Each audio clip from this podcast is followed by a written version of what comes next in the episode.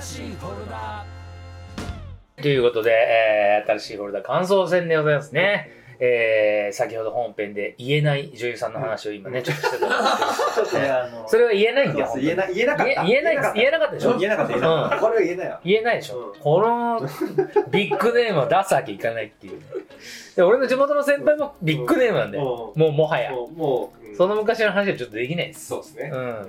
ただでも彼らの影響がすごく強くて、やっぱり、あのーだいぶ、あの、ナインティーズ、僕のナインティーズがうん進行していったうん要因はやっぱり環境だなと思って、この映画、まさにお兄ちゃんという環境と、地元にそういうスケーターの子たちがいたという環境下の中で生まれてったものっていうのは、まさにあるな。だから、ザッキーがそうならなかった、流れ君がそうならなかったのは、それはやっぱり環境下のあそうですよね違いだと思うんだよね。もしかしてだ自分にお兄さんがいたらねうん。また違ったかもしれないし、そう僕が僕の12個上に、うん。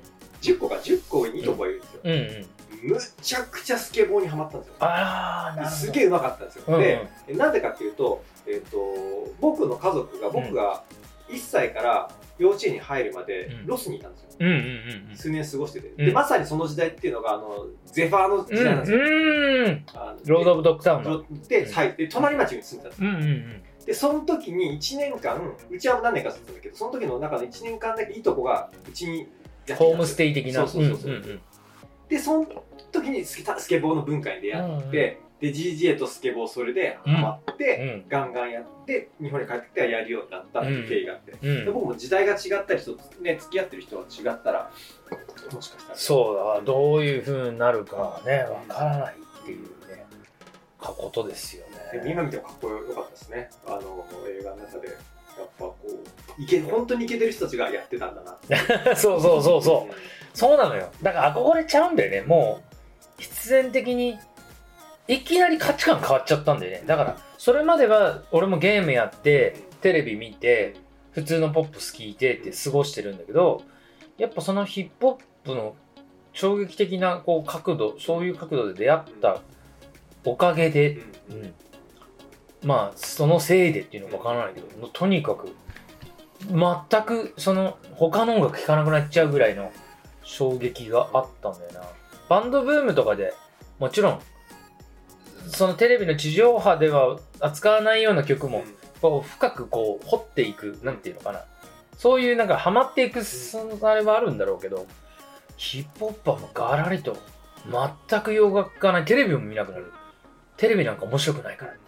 その毎日周りにはそのヒップホップの情報が溢れてるからそれを食らいつくように見てて聞いててみたいな顔してると他のものなんかいらないみたいな感じになっちゃうっていうあのな男の子がスケボーにうん。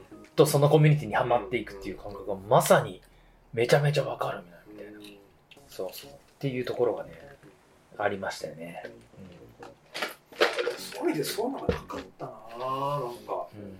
実はそこはきっと流れ君もバンドやってたって言ってたじゃないあうん。でも僕そそれで言うと多分高3のうん。じゃあ高2の終わりか高3の初めにパソコン買ってもらったんですよ。ああそういうのあるね。でそっからホームページ作ってうん。毎日日記更新してたんです。すごっ。でその時の掲示板っていうのがあって、うん。掲示板のやり取りで東京の大学生の人たちとうん。出会って、うん。僕が東京出た時にその人たちとそこで、D、DJ その人たちは DJ やってて、うん八王子のクラブに通うんですけどおーおなんかパソコンです僕え目上の人たちとずっと。うんどこ灰島ドゥドゥルそのかちっちゃいうん。名前、クラブの名前思い出せないイベントの名前は分かるんですけど、うんうんでもその時に目上の人から教えてもらった一つがリップスライムです。ええー、当にこれ本当にそうです。ええー。あの日記のタイトルとかが、うん。あの基本はリズムキープとか。ああ俺らのね歌詞ね。歌詞を割と書いてて、えなんかかっこいいのと思って、えそれで僕リップスライム知るんですよ。ー、えー、なるほど、ホームあのホームページとうん、パソコンがなかったら多分もうちょっと、多分楽園ベイベーとかいいくぐらいまで分かんなかったかもしれない。ああすごいステッパーズはねデビュー曲だもんね。そうなのよ。その頃はもうもう2000年に入ってる頃だからね。そうか。いやーわからないもんだねどういうつながりになっていくかっていうね。初めて聞きましたねこの話をね。今思い出しました今っていうかそのパソコンってうちで言うところのだから文也君なんかは本当にそうなのよ。あのお兄ちゃんの完全な影響で。うんうん。でまた兄弟が仲いいんだか悪い悪いんだか分かんない男兄弟のね。どういうことですか？俺たちはもちろん先輩だしあの武さんっていう先輩だから。あのでし出会いは武さんの方が先なんだよ俺は。はいはいイーストエンドのうん。あのなんだろうローディーじゃないけど坊やみたいなこ小僧子からここの世界に入ってきてる。でそのい弟が実はあの俺たちの当時のもうなんか電話が鳴ってる。ちょっと待ってくれちょっと待ってくれ。俺たちのえっ、とえっ、とあ当時の DJ そこで俺の同級生だったんだけどそいつがちょっと今日兄弟子紹介したいんだけど。で言ったのが午後も年下のフミヤでであの俺が支持するヨギーさんっていう師匠イーストエンドのヨギーさんの俺より先に弟子になっている兄弟子だからつって。そしたらもうめちゃめちゃ当時10あの時点で何歳だ？まだ中学生だった。うん。めちゃめちゃう二枚使いとかしちゃうぐらいの天才だったんですよあいつはかっこいいですねうんであのそう口癖は「マジっすか?」とか「本当っすか?」とかこの二言しか言えないそれで会話になんない俺がわーって喋って「マジっすか？本当っすか?」しか言わないっていう子だったいすごいイエスでもノーでもノーでもない。でも自分は今その話を衝撃を受けて聞いてますよ。みたいな、うん、その二言しか語らない、うん、子だってね、うん、いやでもななんとなくあのーその頃もちろん全然知らないけど、うん。キャラクターとしてはなんとなくイメージが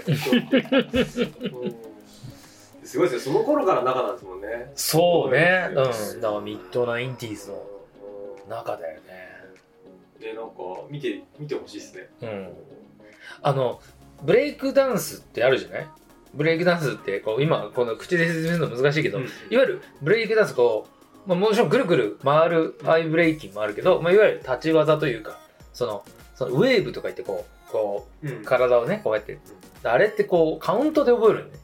あの、まあ、左の手からその one, two, three, four, five, six, seven, eight, nine, ten ってなるんだけど、でこの one, two, three, four, five, six, seven, ten, nine, ten って10カウントでするウェーブをできると、あ、わかっ、10カウントわかってるやつだっていう風に見られるわけ。ででそれをで、まあ、こういうのがあるんだ、このウェーブっていうのは実はそういうのがあるんだって、フミヤに話した途端、俺と話すときはその話ばっかりなの。りょうじくん何でしたっけ？え、あの、1、1、1、2って、え、あれ何でしたっけ？っていう、それしか俺との会話の接点がないみたいな感じで話してくんだけど、完全にいじられてたなと。今思うとね。りょりょうじくん、りょうじくんって言いながら、ずっと1、え、どうでしたっけ？っていう。俺と話すときそれしか喋れないぐらいの感じで喋ってたら、あれ今思うとめちゃくちゃいじってきてるっていうね。めちゃくちゃ緊張してるかめちゃくちゃいじってるいじってるだけだよ。絶対。こいつはこれ話しとけばいいと思ってないから。そう、なんか、ずずいぶん楽しげにずっとこれを教えてくれるから、こいつはこれしゃこれを話していい？っていう感じで、いじられてたんだなって今思うと思うっていう、そういう話。ちょっとムカつくわーっていうね。ふみやくんに聞いてみたいいや、絶対そうだと思うよ。うん。ちゃんと確認したら絶対そうなはず。いや、俺がいるところで言わないと思うよ。うんうん。なんか、いや、そんなわけないじゃないですか、みたいな。本当は知りたかったんですよ。酒飲みながら、さっきと話したら多分普通にいや、いじったんですよっていうだけ。うん。ね、そういうね、そういうコミュニケーションもあるから。だからまあ、だからそういう気持ちも分かっちゃうのよ。あの、あフォース、あの、グレードのさ、コミュニケーションベタなんだけど、そういういわゆる、ね、絵を撮る才覚があったりとかするやつが、後にどう化けるかって分かんないっていうね。一番、そう、なんかその当時、いけてないやつの方が、やっぱ、ちゃんと体制してるっていうような感じもあるし、いけてるやつでもまあいけてんのかな。わかんないけどね。確かにね。どうなんですかね。高校時代イケてた、うん。があの時代世代イケてた人たちと、うんうん。うんイケてなかった人たちですよね、うん。うん。確かにそうかもな。俺はエセイケていエセイケてる感出してたよえそうそうそう。あんなみぜみんな別にお前らなんか知らないことを俺はやっていると思ってるから高校当時にヒップホップ聴いたやついないんだから、高校の中に。で唯一その当時俺の DJ うちの DJ として一緒にやっていくうん。ことになるやつとは修学旅行でこう私服じゃないけど、ね、寝巻き？うん。寝巻きで夕食食ううん。その時にたまたまそいつだけチャンピオンのセットアップを着てたっていうだけでこいつヒップホップ好きくせえって思って話しかけたの。マジで？そう違うクラスだから。あれ？みたいな。そうなんだ。そうれだけで話それだけであうん。チャンピオンセットアップこいつ分かってるくさいなみたいなで話しかけたら「おヒップホップ大好き」みたいな。で日本語ラッ実際そうそうそうそう日本語ラップとかへえ日本語ラップは聞くの？って言われたから当時はまあスチャダラパーを知ってるか知ってないかぐらいだから、うん、嫌いじゃないけどきあのき聞いたりするよってイーストエンドって知ってるって言われてあテレビ番組に出てた人だと思ってそしたらあの実は俺そのイーストエンドの MC のガクさんの妹と同級生で、で俺ライブを見に行ってるんだよ代々木チョコレートシティにって。でその頃俺まだダンサー小僧だからヒップホップ好きだけどダンスしかしてなくて。ほいでライブハウス初めて連れてもらってイーストエンド見た時に絶対ラップの方が目立つしモテると思ったの。えでなそれでラップしに行くななんかそのイーストエンドの周りをうろちょするようになってそのその業界に入っていくじゃないけどそれこそあの水買ってこいじゃないけどガクさんにいつも「おうおめえらも大変だな」って言われながら。ガクさんたちの周りの雑用をやるっていう。なんならチケットも売ってたそのイースンドライブのチケットを「あこれノルマだな」みたいな感じで言われて自分が売らなきゃいけないんだよ本当は。なのに後輩に回してくるから。で俺たちがチケット売って。で客を呼び込むみたいなことをやってた時代にまあだからそういうふうに入っていくっていう世界だったね超青春ですね。超青春。超青春ですね。超青春。うん青春のサビの部分ですね。うん。サビサビ。ううん。んマジで。で俺は20代そののその頃にはもう洋服屋のアルバイトやってたからいわゆる原宿のその手の音楽がが鳴り響くターンテーブルが置いてあるようなそういうところでバンバンなんかお店の内壁には本当にグラフィックの超あの第一人者カズロックさんが描いたようなグラフィティアートが飾ってあってヒップホップの服売ってるみたいなところにいたからもうあのいわゆるだからお店で働いてるお兄さんですよね、うん、でドレッドヘアのまさにレイの感じで。そうそうそう。わ若い子でも来たかな。まああんまりあの13歳で来るような子供たちはいいたかな。いたもいたんだろうけど、あんまり覚えてもいないっていう。ねそういう状態ですね。でもそれがその子そのぐらいの子たちが今活躍中なんだもんねって思うとね。そうそう。ビムとかなんてもういくつ下なんだってぐらいして20代まだ後半ぐらいだから。あ、そうなんだ。うん。俺と20個ぐらいが違うええ、そうなんだ。そうそのぐらい違う、うん、それがもう今めちゃめちゃ活躍してるわけでしょ。パンピー君置いて30代中盤ぐらいでしょきっと。そうそうそう。もうそういう子たちがグイグイグイグイ今来てんだなって思うとあのなんか今日みたいな見てるとグッと来てしまうっていうな話でございましたいやー、むちゃくちゃ面白かった、う今の。んうん修特に修学旅行の。そうですよ。そうえだってその、わそう一つきっかけあるんだから、そうそうそうそう違いますもんうんね。時計とか見てんのよあの G-SHOCK じゃなくてなんかね当時ね DJ の間で流行ったねこのライトがつく時計があったのタイミックス。違うなんだっけな。なんかね、うん。そもう日本東京の特殊なとこしか買えないのそれは、へでそういうの見るとあれ？こいつヒップホップ聴いてるとかってー分かる、うん、特殊な感じだよね、うん。そうそうそう。あとだから今日さ俺ポロシャツでラコステ着てるけど、はいはい。当時はラルフ・ローレンとかうん。がとかポロスポーツね、ああいうのとかがポロシャツを着る形がまたヒップホップで流行った時にみんなラルフ着てるからだがポロスポ着てるから絶対違うの着るっていう逆に逆にあんまり流行ってない方に行くっていう。だからラコステとか着てると違うから他とっていううん。差別化を図る。みんなナイキとアディダスとプーマとヒップホップでは大体そんな感じ、うん。でコンスとうん。コンバースとっていう感じでしょ。だけど俺はあえてニューバランスを履くっていうのが他と違う。みたいな。俺他と違うからみたいな。そういうセンスを醸すのがポイントだから。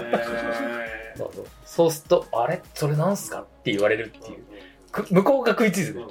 あこれ？あ別にラコステ好きだ。みたいな。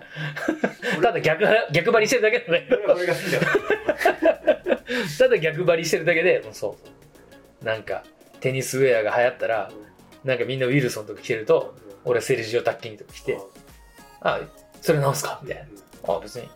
好きだから」みたいな。セルジオ・タッキーニで逆に言ってる。逆に言ってる。け人気ない方に行くだけの話なんだけど。いやー面白いその話。いやいやや。っぱその時代面白いっすね。うん。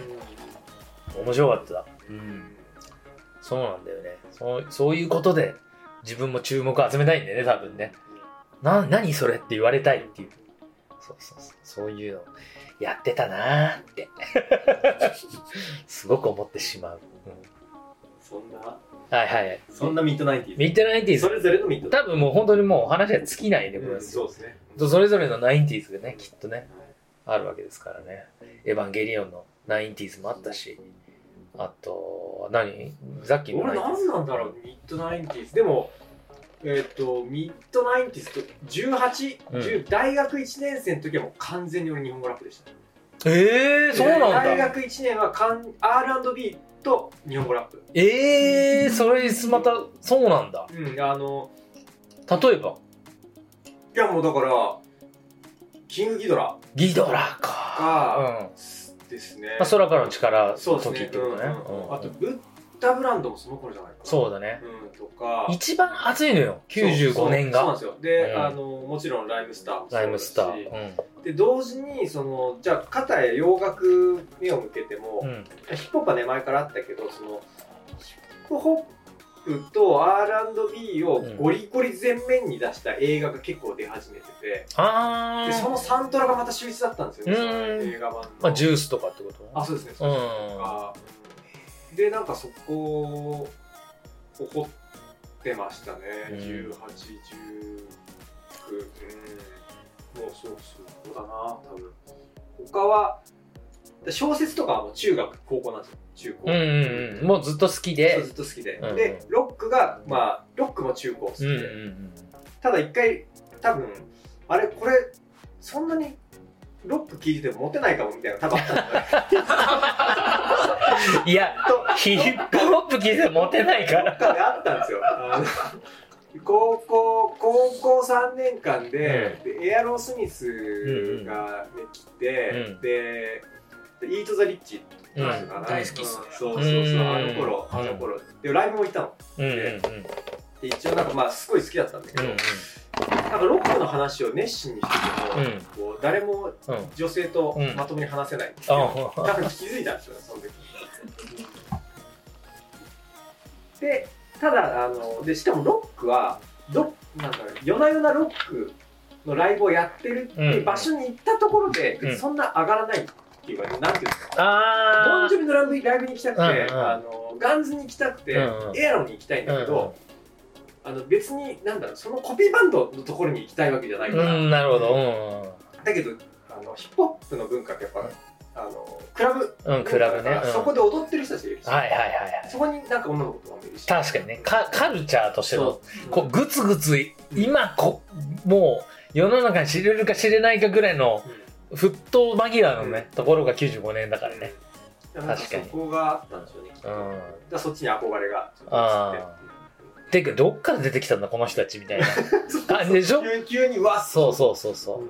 俺の方がちょっとタイミング早くん。そのんなんかの波に乗っかることがでか環境下の問題でそういうイケてる先輩たちの影響でその波にパッと早く乗ったからもうそのガーッと成熟していく時にはもう自分もプレイヤーになってるかな。94年で俺らもうリップサイムデビューはあのインディーズ版は出してるから。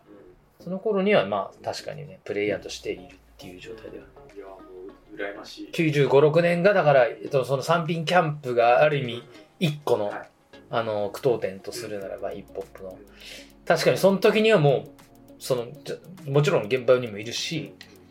でも俺は翌日いや翌週の LB あ大 LB 祭りの方が美人はいっぱいいた。うんそう。でどっちにしろなんか B ガールはみんな結構美人ってイメージ。でもそんなことない。でもねいや美美人いるんだけどさ身持ち硬いのよね。意外と。意外意外と硬いのよ。うん水着姿でさカンゴールハットかぶってゴールドジェンしてるお姉ちゃんとかがいて3品キャンプに雨の中。身持ち硬いの。よそんな格好なのにさ。なびいてくれない全然なびいてくんないの。レゲエダンサーとかほんとダメよほんと。全然もうあんなエロい感じで踊ってるからこそ身持ちがすごい硬い。うん。そうなんですよ。いけそうでいけない、あうん、そういう残念なこと。もうちょっとだからなんだろう LB 祭りに来てるようなーちょっとおしゃれな女の子の方が全然ゆるゆるだった。全然無防備だねみたいな感じの子がいたりしたような気がします。皆までは言わないけど。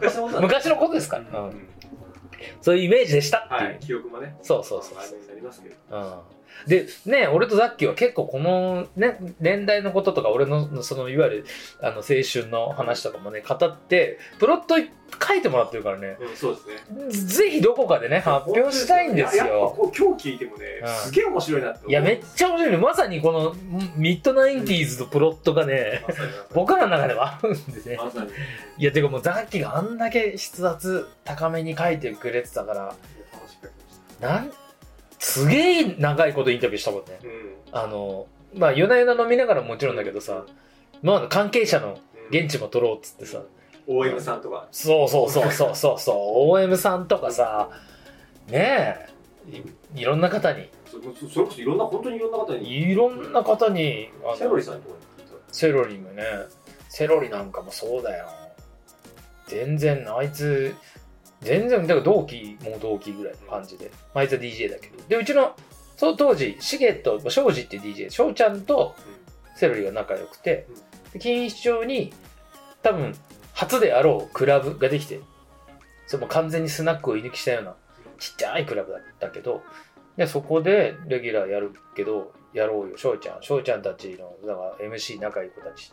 まあ俺は地元だし。ウェーって言ってて。で式もそんなあの当時ソースクにいた式っていうのがいてで式ともそこで仲良くなって同期の感じなんだけどそこにある時にパーライスクルーってもう当時もうプロの感じでやってた先輩たちが来てイジジマンとセロリあえっとイジジマンとハブ君とアレルギー君が来てパーライスクルーでライブやって「うわやべえパーライスクルーじゃんすげえ!」みたいになったらそれから意気投合したのかセロリとシキがそこに入ってソウルスクリームっていうチームになって何それみたいな 急に先輩みたいな感じになっちゃうけどちょっとそこでちょっとちょっとなんかランクが変わってくるね。で、式は相変わらずなんだけど、セロリがね、だんだんちょづいてくるのよ。すごいなんか、俺はソウルスクリームですみたいな。何言ってお前俺と同期だろみたいな感じ。年も一個下だし。あの、あのかましてくるやついたじゃん。あの、ルーベン。ルーベン。ルーベンみたいな感じ。何こいつかましてくんのみたいな。なんだよ、お前。年も下だし、キャリアも一緒なのに。うん。かますなよみたいな。だそのだだからそれから会うたんびに「てめえなんで今日来てんだよこんなとこや」みたいな言い合いになるっていうね必ずね。二人で分かってるうん。あの、うん、気心知れた喧嘩なんだけどプロレス。プロレスを必ず仕掛けてくる「なんだよお前今日来てんだよ」おめえこそ何来てんだよ。みたいなライブだよ。俺もだよ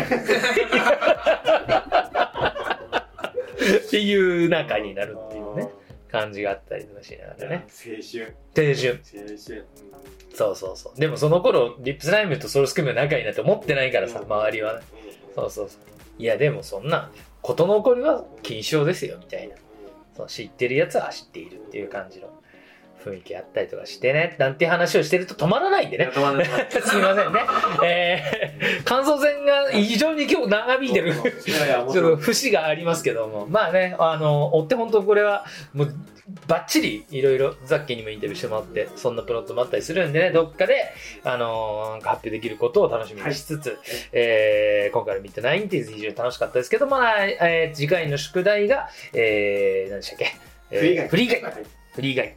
えーライアン・レイルムズ。はいね、フリーガイを、えーしっかり劇場で鑑賞した後に、え3人で語り倒していきたいと思いますんで、えーぜひ最後までお付き合いよろしくお願いします。今日もありがとうございました。ありがとうございました。